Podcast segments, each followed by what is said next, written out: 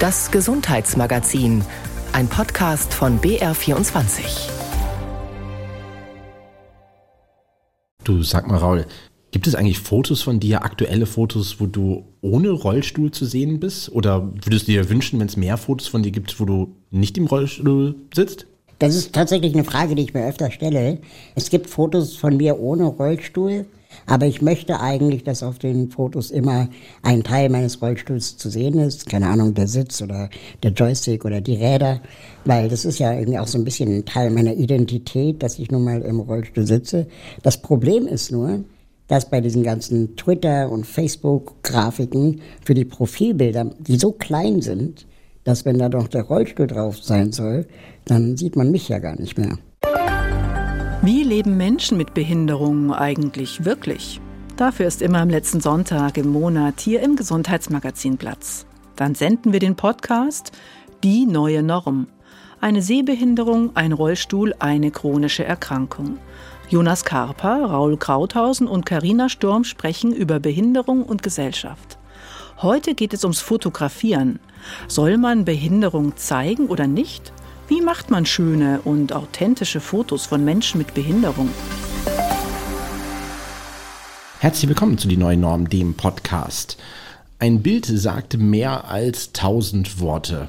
So lautet ja der Spruch. Und heute sprechen wir über Bilder, über Bildsprache, denn auch Menschen mit Behinderung haben ja, sozusagen eine Schokoladenseite und möchten natürlich irgendwie auch schön dargestellt werden.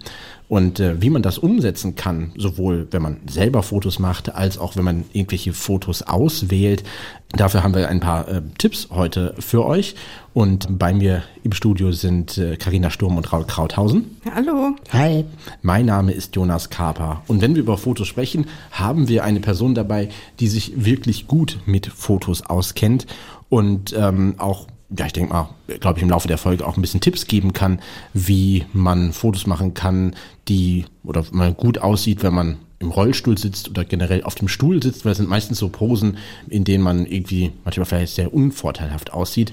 Bei uns ist äh, Andy Weiland. Hallo. Hallo. Andy Weiland ist Fotograf und Kollege bei uns bei den Sozialheldinnen und hat ähm, die meisten unserer Titelbilder der Podcast-Folgen, die ganzen Fotos ähm, gemacht. Wenn ihr also in die ARD-Audiothek guckt und dort unsere äh, Folgen betrachtet, dann werdet ihr schon mal bestimmt über das eine oder andere Bild gestolpert sein, was Andi gemacht hat. Ja, ich kannte euch damals alle noch gar nicht persönlich und Andi sowieso nicht. Und da ist mir als erstes von Folge 4 schon mal das Titelbild aufgefallen, ähm, weil da junge Menschen mit Behinderung drauf sind und die sind aktiv, ähm, also speziell da beim Sport, ähm, mit Rollstühlen, die nicht so typisch nach Krankheit und Krankenhaus aussehen. Und das widerlegt so ein, ein Haufen von den gängigen Stereotypen über Behinderung.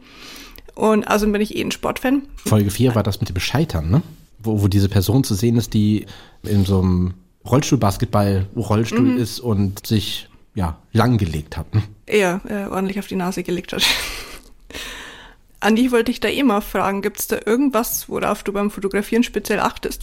Mm, also, wenn du jetzt auch meinst, dass es halt jetzt besonders in dem Bereich ähm, Fotografie und Behinderung gibt, ähm, muss ich wohl erstmal dazu sagen, dass ich halt selbst gar keine Behinderung habe und das wurde mir halt sehr, sehr schnell insofern bei der Fotografie bewusst, dass ich mir dann immer gesagt habe, insbesondere bei Behinderungen ist es mir ganz wichtig, dass die Models, die Expertinnen auch in eigener Sache sind. Also ich sehr, sehr viel dort zuhören muss, um dann halt auch gute Fotos zu machen. Also ich glaube, wenn du mich fragst, worauf ich halt achte, dass es halt immer ein Zusammenspiel ist zwischen mir und den Models, insbesondere Models mit Behinderung. Und das ist ja irgendwie so spannend, dass man generell diese Thematik, wie man klischeefrei und diskriminierungsfrei und irgendwie angemessen Fotos machen kann von Menschen mit Behinderung, dass es überhaupt Thema ist und dass es sowas Besonderes ist und wir darüber jetzt in dieser Episode sprechen, zeigt ja, dass es da auch irgendwie ja nicht Missstände gibt, aber quasi viele Fotos im Umlauf sind, die ähm, ja eben nicht ähm, so gut getroffen sind. Raul, fällt dir da irgendwas ein, wenn du quasi Fotos siehst, wo Menschen mit Behinderung abgebildet sind, oder du wirst ja auch ständig selber fotografiert, wenn du auf Bühnen bist oder deine ganzen Pressefotos, wo du sagst, das fällt dir auf, dass da Bilder entstanden sind, die eher unvorteilhaft sind? Also was ich immer nicht mag, ist, wenn ich von oben oder von unten fotografiert werde. Also von oben, dann wirklich auf dem Bild besonders klein. Noch kleiner. Noch kleiner, genau. Und von unten wirklich, beziehungsweise der Rollstuhl eher bedrohlich. Mhm. Und am besten sind die Fotos eigentlich, äh, wenn sie auf Augenhöhe, auch wenn es so ein komisches, äh, ja, wie soll ich mal sagen, Klischeewort geworden ist, aber ähm, auf meiner Augenhöhe fotografiert werden, weil dann gucke ich in der Regel auch nach vorne und nicht nach oben oder nach unten. Weitere Tipps für schöne und authentische Fotos von Menschen mit Behinderung hört ihr in der aktuellen Folge des Podcasts Die neue Norm. Zu finden ist die aktuelle und alle anderen 44 Folgen von Die neue Norm in der ARD Audiothek.